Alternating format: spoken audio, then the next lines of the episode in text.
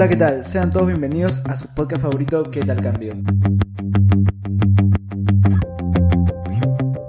Realmente, ¿cuál ha sido el impacto de la pandemia en el sector educativo? Quédate con nosotros y descúbrelo.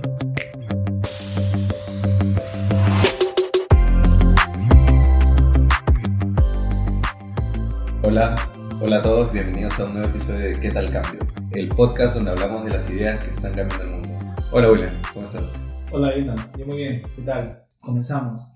Dale. El día de hoy decidimos hablar sobre un tema importante y coyuntural, que es la educación. Pero no cualquier educación, sino vamos a hablar de la educación básica, la educación de los más pequeños, la educación primaria y secundaria. A nivel de, Latinoamérica. No, solamente de, de, Perú como tal, sino a nivel de Latinoamérica. Y me gustaría comenzar en el punto de cómo era antes el modelo educativo. Cómo, y nosotros que tenemos, tenemos hermanos menores, sabemos cómo, es, cómo estaba ese modelo educativo y sabemos que era, que era antiquísimo. Y me gustaría que inicies por esa parte. Claro. A ver, el, el modelo educativo que, que, todos en Latinoamérica conocemos está basado en, en un aprendizaje orientado a adquirir conocimientos, ¿sí? almacenar información. Básicamente podemos decir que cada niño, cada alumno es un disco duro. ¿no? El niño va a la escuela, va al salón y tiene un docente adelante que es básicamente el que dicta las instrucciones y decide qué se aprende y qué no, qué se almacena y qué no, de cara a un examen que va a evaluar esa capacidad de haber adquirido esos conocimientos.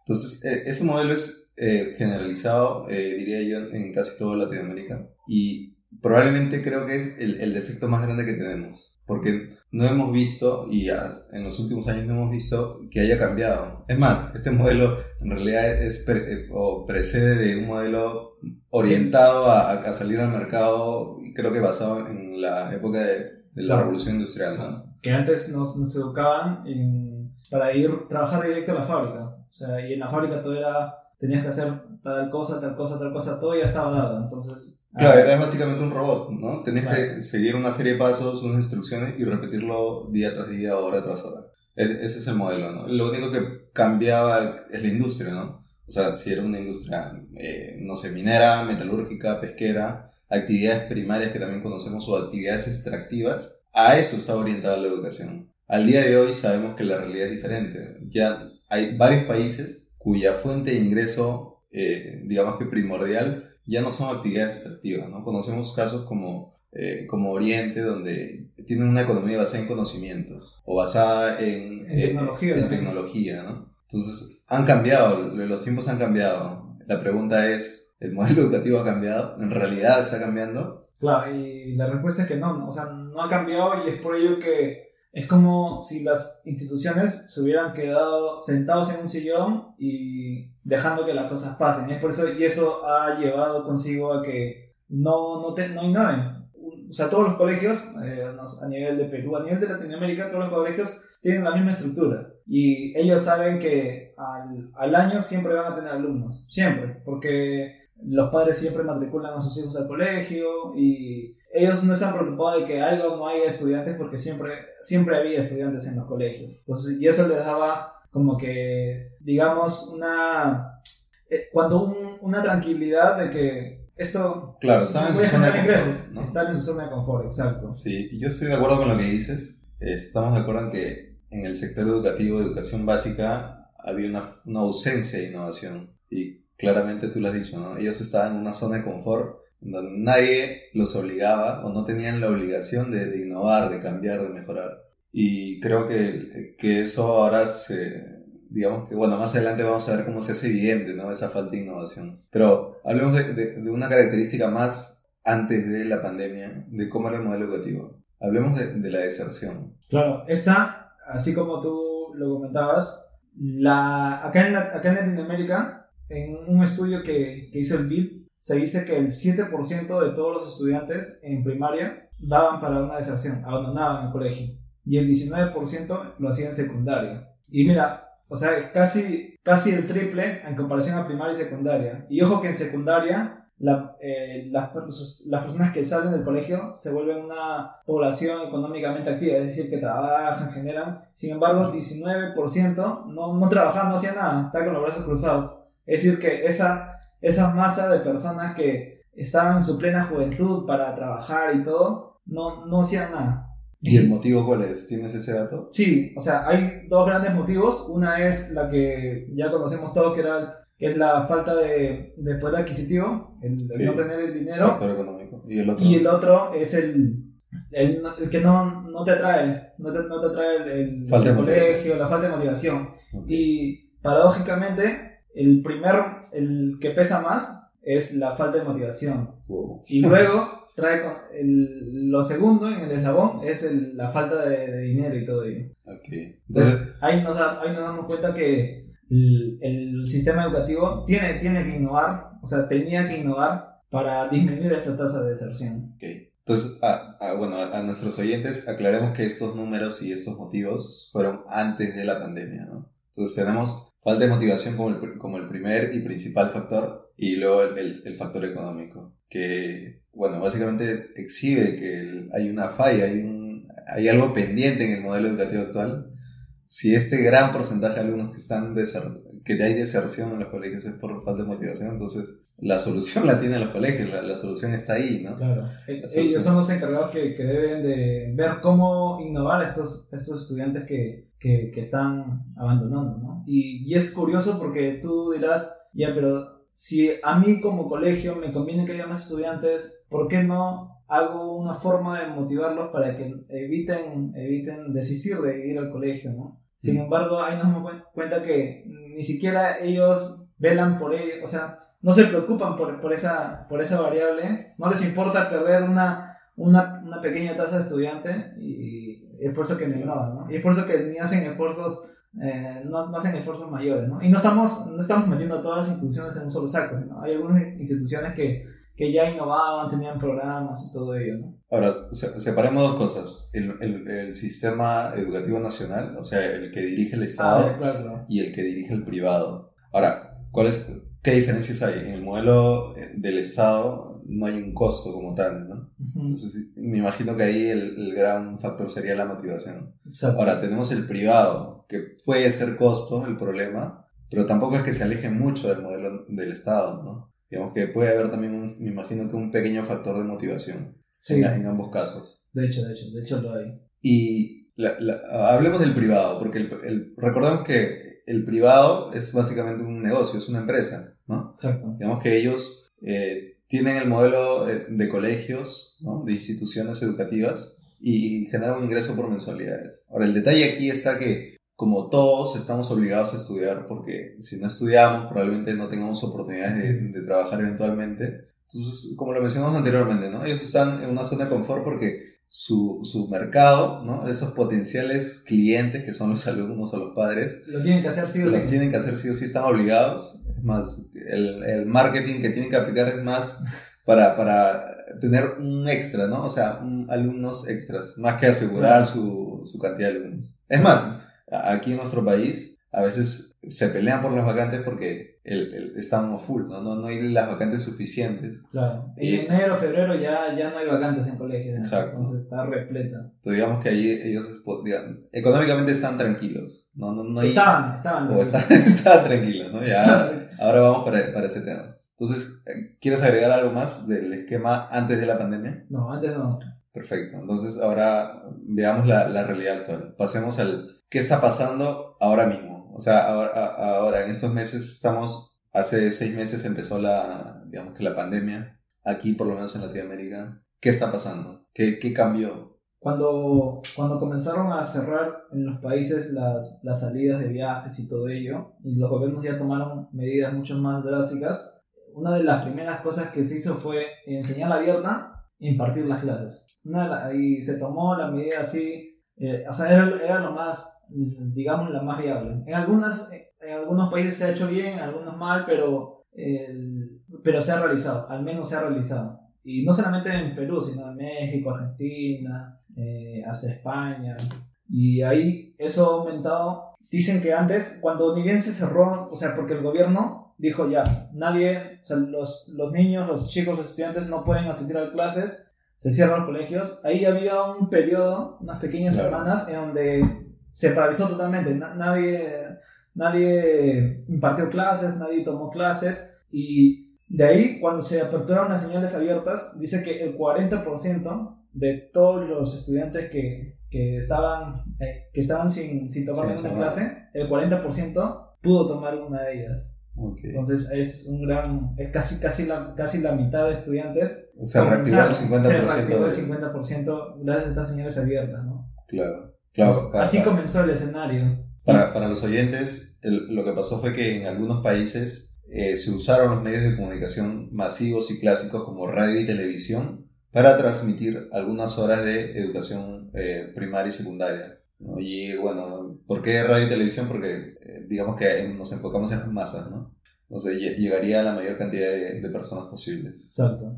Está bueno, o sea, eso fue, digamos que una reacción, fue una, una acción reactiva del Estado eh, ante la, ante la crisis, ante la situación, ¿no? Se reactivó, vamos a decir que casi el 50% de, de los alumnos que quedaron en stand-by Claro. luego de iniciado la, la cuarentena. Claro, pero hay que, hay que recordar que conforme pasaron los meses, ya eso ya no, no, no era, no era suficiente, se tenían que hacer más cosas. Y ahí, y es más, los colegios, como comentabas, los privados, ya se comenzaron a preocupar porque los padres escribían al colegio por eh, quiero que me devuelvas la plata, qué está pasando. Entonces ahí ya los colegios estaban comenzando a preocupar, hey, ¿qué hago? Entonces, y ahí comenzó, como te dices, igual, una reacción reactiva. Los colegios mandaron a los profesores a que, a que imparten las clases por, por Zoom, por Hangout, por cualquier de estas herramientas. Y ahí ya se- los padres se organizaban, había un horario, como, como si fueran unas clases normales, pero todo por, por, claro. por, por herramientas digitales. A- Ahí me, me gustaría agregar algo para, para que quede claro el panorama. Existían algunas semanas en donde la única fuente de, de aprendizaje era la señal abierta, radio o televisión, ¿sí? Y luego, como ya era evidente que esto no iba a durar semanas, sino que meses o años, entonces ya tocaba que reaccionen las instituciones. Vamos a hablar del privado, ¿ya? Porque el, el- el Estado está, o rige, se rige bajo el, el mandato del, Vale, vale. de- del presidente. Pero en este caso del privado, ¿qué hicieron los privados? ¿Cuál fue su reacción luego de saber que ya no, que no, eh, esto no era un stop de un mes, que iba a durar más? Claro, como te comentaba, hicieron alianzas con algunas plataformas ya tecnológicas, sacaron su propia plataforma, algunos usaron las que ya las tecnologías que ya habían como Zoom y todo Claro. ello, ¿no? Y eso trajo, trajo consigo a evidencias, a problemas que, que ya se lograron ver evidentes, ¿no?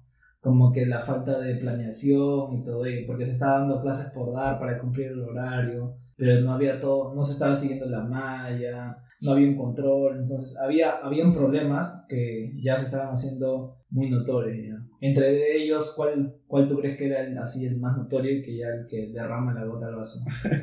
Yo creo que se hizo evidente la motivación. ¿Por qué? Porque tú, bueno, en este caso el, canal de comunicación era la pantalla, ¿no? Entonces tenías de un lado a, a todos tus alumnos conectados, vamos a decir que por Zoom, o por la plataforma virtual que, que tenga la institución.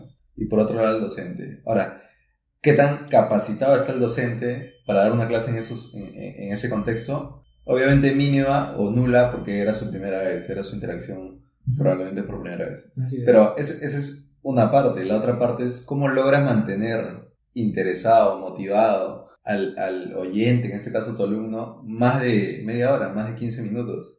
Si la clase dura horas. Exacto, y qué, qué buen punto has tocado porque justo la, la UNESCO, eh, cuando se ya pasaron los meses, dio unas recomendaciones para todas las instituciones, públicas y privadas, y era que, de preferencia, las clases por módulo no deben durar, para nivel primaria no deben du- durar más de 20 minutos, y para nivel de secundaria no debe durar más de 40 minutos. ¿Por qué? Justo por el motivo que dices, que es el del el de retener esa motivación, el, el hecho de que sigan conectados, porque de hecho hay alumnos que prenden la laptop nada más y lo dejan y se van a desayunar, cenar, Claro, etc. apagan la cámara y... Y, o siguen durmiendo, están ahí durmiendo y, y hay. Entonces, la UNESCO dio una, una- unas, fueron unas 15, 15 recomendaciones, entre ellas esto, ¿no? La del Claro. tiempo.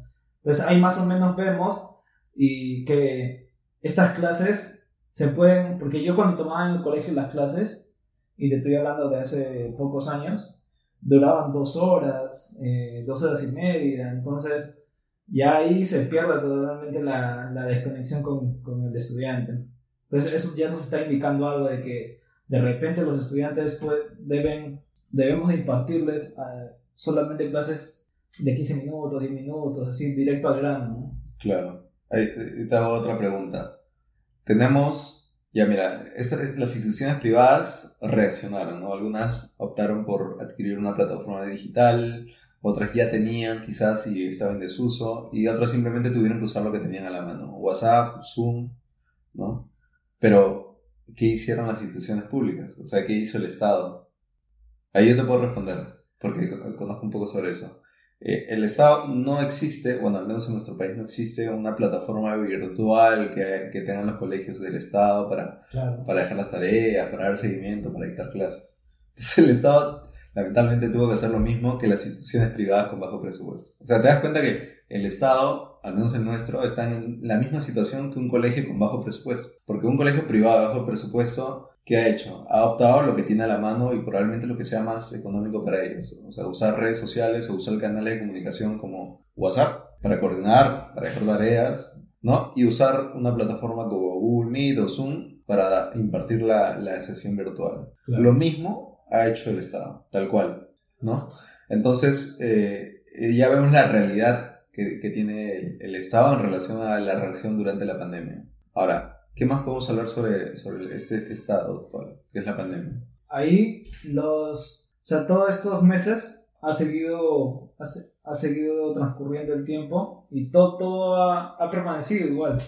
Entonces, ya la, la UNESCO, la UNESCO, la, la, ONU ya están viendo qué cosas más se pueden, se pueden hacer, porque hay algunos, había escuchado que ya algunas, algunos así eh, directores así ya dan por muerto ese año, ¿no? Es más, hay, hay, hay un comentario importante que, que, la semana pasada había escuchado y es que algunos están prefiriendo dejar, este, dejar de pasar este año por alto y ya el siguiente retomar, ¿no? Y eso ha traído consigo que esa brecha que habíamos comentado de deserción, o sea, esa, esa el, que 7% de los estudiantes en primaria dejan en el colegio, 19% de los estudiantes en secundaria dejan en colegios, eso se ha aumentado muchísimo más. Pero ya no, ya no el, ahora, antes había dos variables, la falta de motivación y la falta de, de dinero.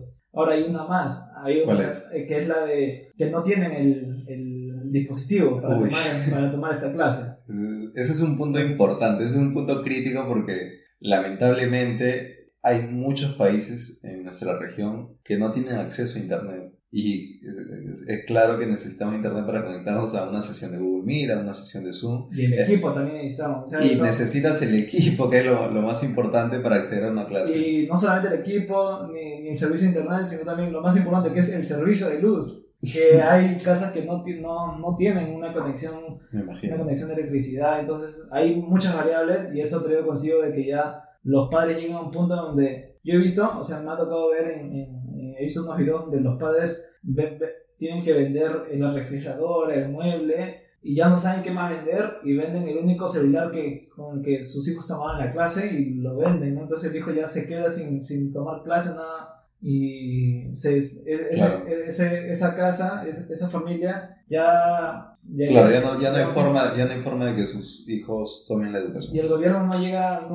o sea, no, podemos esperar que el gobierno llegue a todas esas casas. O sea, es, claro. Es, bueno, es lamentable lo que mencionas y es real, está pasando. Hay familias que no tienen los recursos para adquirir, el, primero empezando por el servicio de luz, terminando por una conexión a internet con el dispositivo que te permita acceder a clase. Entonces es un tercer factor que se suma al motivo por el cual estos alumnos eh, tienden a desertar, ¿no?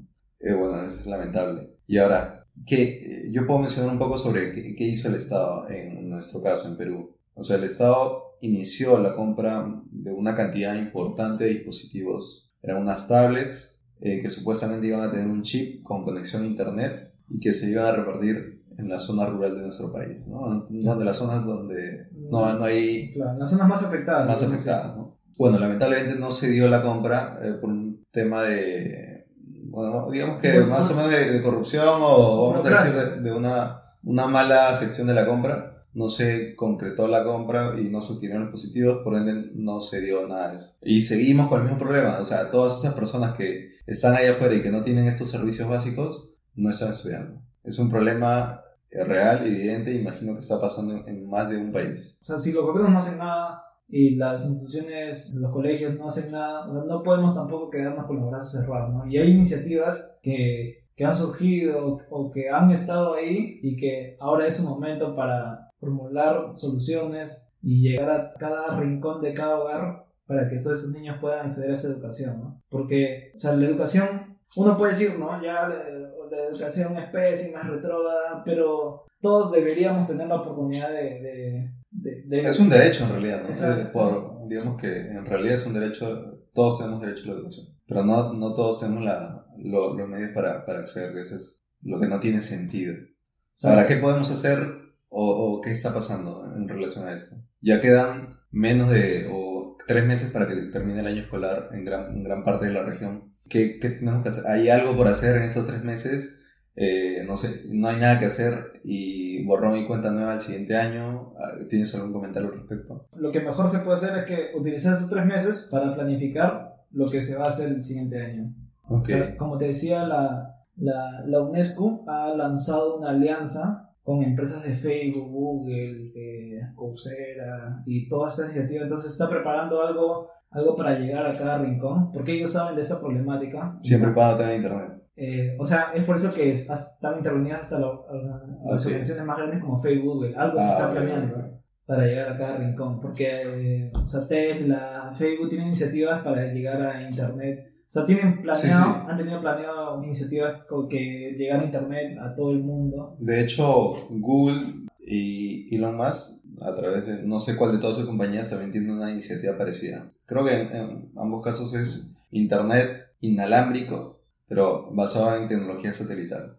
Eh, y eso estaría bueno si, si, si, estuviese avanzado. No sé cuál es el estatus actual de, de esos proyectos pero pues, son necesarios. ¿no? Claro, y es hora ya de ponerle eh, punch ahí. Y hay, hay organizaciones, por ejemplo, a mí me gusta mucho lo que hace el BID, lo que hace la UNESCO, o sea, son organizaciones que, que de verdad se preocupan y apoyan distintas iniciativas. Entonces creo que, o sea, no es como un municipio o el Estado que hay burocracia, sino que estas entidades que comento, UNESCO, el BID, pueden, pueden ayudar a que esto ya ocurra lo más pronto posible, ¿no? Y con ello me gustaría ya entrar al tema de, de cómo, cómo podemos resolver estas, estas, estas, problemáticas que han surgido, porque ya sabemos que esto va a seguir, va, va a seguir esta digitalización del, de la, del sector de, de, la educación, va a seguir. Entonces, ¿qué, cómo, ¿cómo ves el siguiente año, ese escenario? O sea, ¿qué, ¿qué, cosas pueden llegar a suceder? ¿Qué te parece si hacemos un, un checklist de estos problemas que tenemos actualmente y eh, decimos qué podemos hacer en relación a cada punto? Por ejemplo, el primero, ¿cuál sería? Bueno, a mí me parece importante la motivación, que no tiene nada que ver con, con tecnología, pero lamentablemente la situación actual requiere que, que, hagamos algo en relación a eso.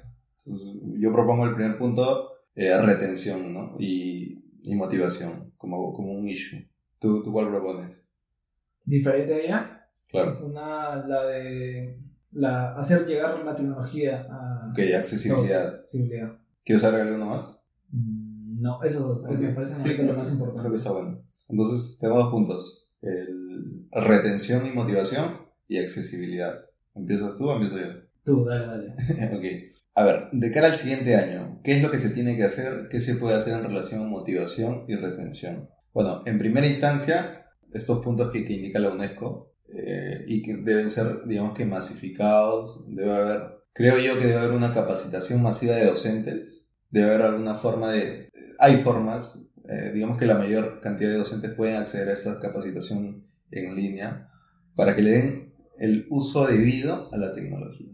Porque ya no se trata de utilizar una plataforma de videoconferencia como si fuera un salón de clase. O sea, no puedes estar a través de la pantalla más de media hora, más de una hora tan solo haciendo tu monólogo, porque eso es lo que hacen muchos de los maestros, hacen un monólogo, o ponen una PPT, o, o, se o comienzan a hablar, pero no hay una interacción. Es más, ahí te das cuenta quién no está conectado o quién simplemente eh, se conectó a la sesión virtual y apagó el micro, apagó la cámara y se desapareció. No hay forma de que el docente valide esa interacción. Entonces, para mí una, una primera acción urgente es capacitar a los docentes de manera masiva no solamente para el uso adecuado de las herramientas, sino también para que esa metodología que tienen o que tenían cambie radicalmente. Y aquí quiero eh, hacer hincapié en, en qué, qué, formas metodológicas hay de abordar el aprendizaje.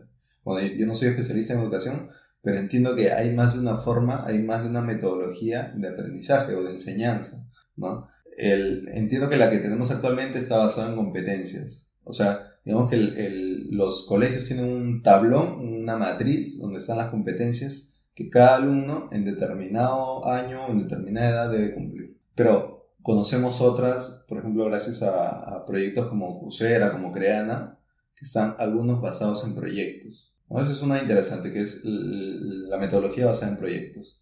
Hay otra metodología que conozco que está basada en, indagación, que es básicamente hacer que el niño o, o el alumno comience a investigar, o sea, que comience a usar el método científico para adquirir un nuevo conocimiento. Eso me parece alucinante porque creo que es la forma de que cualquier persona tenga la capacidad de investigar desde el colegio, desde el colegio. Y lo que necesitamos nosotros son más investigadores, ¿no? Al menos desde mi punto de vista. Y como esas, hay otras formas de, de, aprendizaje. Entonces yo creo que debemos evaluar otras metodologías porque la metodología antigua o la metodología actual lamentablemente... Ya sabemos que no funciona. No está funcionando, tiene defectos, eh, tiene errores y, y lamentablemente se tiene que cambiar. Tenemos que optar por metodologías que se adapten a la situación actual, que son tiempos más cortos, y con un déficit de, de retención, de atención, de, de, motivación. Y de desarrollar más las habilidades de, de, los, muchachos. Y por otro punto, lo que tú mencionabas, nuevamente, ¿no? seguimos en el punto de hay motivación, hay enfoque. ¿Cómo lo hacemos? Necesitamos, eh, creo que hacer hincapié en habilidades blandas. Habilidades blandas como eh, trabajo en equipo, eh, oratoria, liderazgo, cosas así. Y sí es posible, o sea, sí se puede hacer a través de la pantalla. Es, por eso es que es importante la capacitación de los docentes. Algo, algo que escuchaba es que la, ser autodidacta, o sea, lograr que exista de alguna manera capacidad de autoaprendizaje, es algo que se tiene que aprender, pero no se enseña.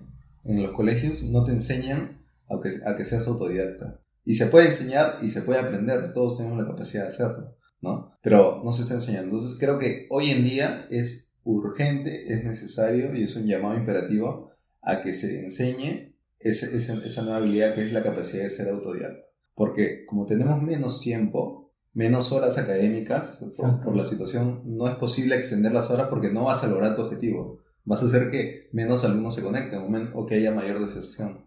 Entonces, si les enseñas a hacer autoaprendizaje, ellos complementarán de alguna manera con, con contenidos en Internet, eh, ese aprendizaje que debieron adquirir, ¿no? ese conocimiento que debieron adquirir. Ese sería mi, mi digamos que mi, mi, punto sobre el motivación y retención. Claro, y ahí me tocaría, me gustaría tocar lo que mencionas. O sea, sabemos que las cosas están mal y que la solución es, como tú dices, hacerlo todo más corto. O sea, las clases cortas, clases directas al grano, que el trabajo de los colegios sea planificar la ruta del estudiante. Porque le damos esto, esto, esto, estas clases de 5 minutos, 10 minutos, 15 minutos, y, le enseñamos a que se vuelvan autodidactas, de que aprendan más, de que quieran aprender por su cuenta más, y le diseñamos su camino, su camino estudiantil. Ya, primero vas a comenzar con una, con una clase, no sé, de bordado, por ejemplo. Ya luego vas a hacer tu primer, tu primer muñeco. Y luego te toca venderlo a tus amigos, vender estos muñequitos que, que has hecho. Entonces ahí ya, ahí sin darte cuenta en todo ese camino, están, estás tocando varios, varias habilidades blandas. El, el, tema de trabajo en equipo, el tema de oratoria a la hora de, vender esos productos, entonces, y ahí entran los padres, y tenemos que aprovechar que los padres están en casa, entonces ahí pueden surgir muchas, muchas posibilidades y evitar la, la famosa deserción, que el capturar a los alumnos, entonces se puede hacer un montón de cosas. Claro. Que, no, quiero, no quiero ser mezquino con, con el trabajo que hacen los docentes actualmente. En realidad, quiero reconocer, están haciendo todo lo que pueden. Con, las, con todo lo que tienen, están haciendo todo lo que pueden. Y eso hay que reconocérselos. Y es importante eh, reconocer también que hay muchos casos en donde cada profesor, de manera independiente, está sacando a la luz maneras creativas de, de poder enseñar he visto de primera mano que también están aprovechando, que como estamos todos o la mayoría de gente en cuarentena, que hay una interacción entre padre y, e hijo para lograr una determinada actividad. En algunos casos he escuchado que también se está haciendo un poco de eh, aprendizaje orientado a proyectos. Entonces lo que tú mencionabas, al fin y al cabo, el hecho de crear un producto y luego venderlo es un proyecto, ¿no? Claro. Eh, y eso es lo que necesitamos. Pero necesitamos que, que sea eh, una directriz, o sea, como tú dices, que exista esa ruta. Actualmente hay una ruta y, nosotros tenemos un, como tú dices, esa matriz de aprendizaje que te dice qué, qué hacer cada mes y qué, qué, deberían aprender cada mes. Esa es la ruta actual que tenemos. Claro, se tiene que crear una ruta diferente que se adapte a la situación actual y que permita seguir aprendiendo eh, o que cumpla los mismos objetivos pero de una manera creativa, de una manera diferente, de una manera efectiva. ¿no? Y creo que con eso cerramos el punto uno. Ahora te toca el punto dos, que es la accesibilidad. Ya, para, para tocar ese tema, yo había visto hace, hace unos años una iniciativa peruana que se llama Google Laptops. Estas son laptops ecoamigables que funcionan con un panel solar y que tienen un sistema operativo Linux, Android y que uno, o sea, es, tiene lo justo necesario para que tú puedas capacitarte por ahí, tomar clases, etc. Entonces, estas laptops están un poquito caras, pero o sea, te van a durar un montón. No es como que tú te compras una Mac, una, una, una Lenovo, etc. ¿no? O sea, estas laptops no, no se cargan, o sea, tienen, es totalmente distinta. Entonces, esa es una buena, es una buena iniciativa para llevar estos productos, esas laptops, a esos rincones, a esos hogares que, que no hay ni electricidad y eh, no llega ni el servicio de, luz. ¿no? Ahora, entiendo que ya esos proyectos que, por ejemplo, el proyecto que tú mencionas, es el momento para, para que resurja, es el momento de que, de que se dé a conocer. Pero entiendo que también su modelo es un B2B, o bueno, en este caso con el gobierno, ¿no? El gobierno tendría que, que adquirir estos equipos y masificarlos o distribuirlos, ¿correcto? Claro, pero también lo venden, también lo venden a las personas. O sea, si tú le escribes, el, claro, información. Pero hablemos de accesibilidad. Si estamos hablando de accesibilidad, quiere decir que son las personas que no tienen la capacidad de adquirir. Claro, y ahí la entidad tiene que hacer algo. Y yo imagino, o sea, yo imagino que lo han hecho porque han tenido un acercamiento con el gobierno, porque ellos han ganado un fondo de, de Startup Perú, que es una entidad que apoya con un capital a, estas, a, estas, estos proyectos innovadores. y, pero sin embargo, o sea, no vemos que si nosotros ahorita nos vamos, no sé, al Cerro San Cristóbal, no vemos que todos los niños tienen su bobolato. O sea, no, no, no está pasando eso. Y de repente quiero suponer, o sea, no está pasando porque hay en el gobierno un proceso burocrático. Sí, como mencionaste en la primera parte, esa, esas tablets que compraron ni siquiera se hizo en la compra. Imagínate esas laptops que ya están hechas, hacer que lleguen, tampoco se va a hacer. Entonces ahí me gustaría, o sea, sería bueno, no sé si lo han hecho, pero ya, o sea, dejar de, o sea, si yo, si yo fuera Laptops, ya dejo de pensar en los gobiernos, municipalidades y me voy a otras entidades que realmente están comprometidas, como el BID, como la UNESCO. Claro. O sea, que financien, ¿no? Que financien, comenzar a tocar esas puertas y que ellos sí, tienen, sí, sí lo van a escuchar. Sí, bueno, en, en relación a la accesibilidad, lo, lamentablemente hay una brecha gigantesca en gran parte de, de la región. Si empezamos por el problema de acceso a luz, anulamos casi todas nuestras alternativas, ¿no? De momento, creo que lo, lo que tú mencionas, proyectos como esos, donde hay laptops alternativas ¿no? a, las, a las comerciales y que, que, se presten a la situación actual, eh, es una de las alternativas de, de, solución a la accesibilidad. Y lo otro, seguir trabajando para que haya más acceso a energía y eventualmente a Internet. ¿no? Creo, que, creo que sería interesante averiguar sobre los proyectos que mencionaste de, de Elon Musk o de Google, ¿no? que pretenden dar acceso a Internet de manera inalámbrica. Eso sería un golazo en, varios países de la región. Y también proyectos similares a Guava Laptops. Sí, yo imagino que, sí, yo imagino que no, no solamente hay en Perú Guava Laptops, sino que debe haber alguna otra iniciativa en, en otros países de, de América Latina.